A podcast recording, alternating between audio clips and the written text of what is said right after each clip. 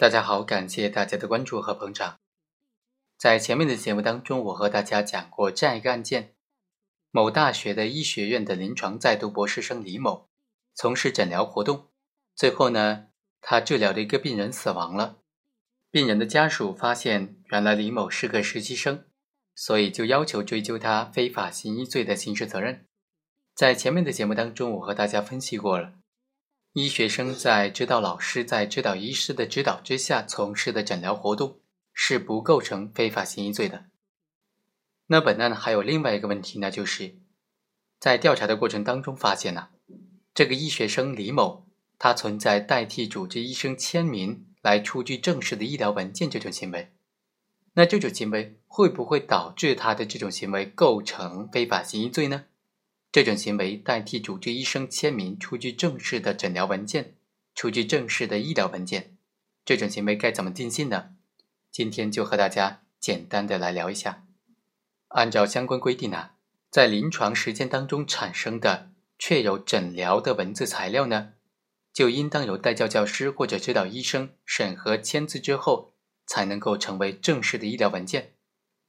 这个实习医生他存在代替他的指导老师签名的情况，无论是处方还是说其他的医疗文件，如果是由实习医生来代替签名的话，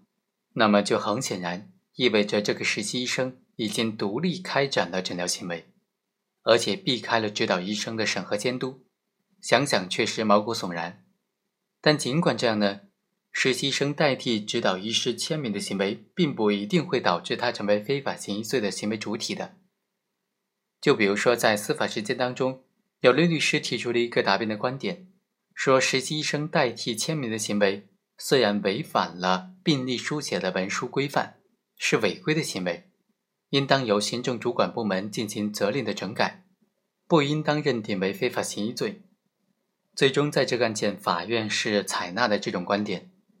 尽管这个实习生李某最终幸免于难，免于牢狱之灾，但还是有必要强调一下，代签行为的这个答辩理由虽然是在部分法院部分案件被采纳了，这也同时意味着存在不被采纳的风险，尤其是因为存在这种诊疗失误，最终导致病人死亡的情况之下，代签行为只是违反了病历书写规范这个辩解，很可能就不会被采纳了。好，以上就是本期的全部内容，我们下期再会。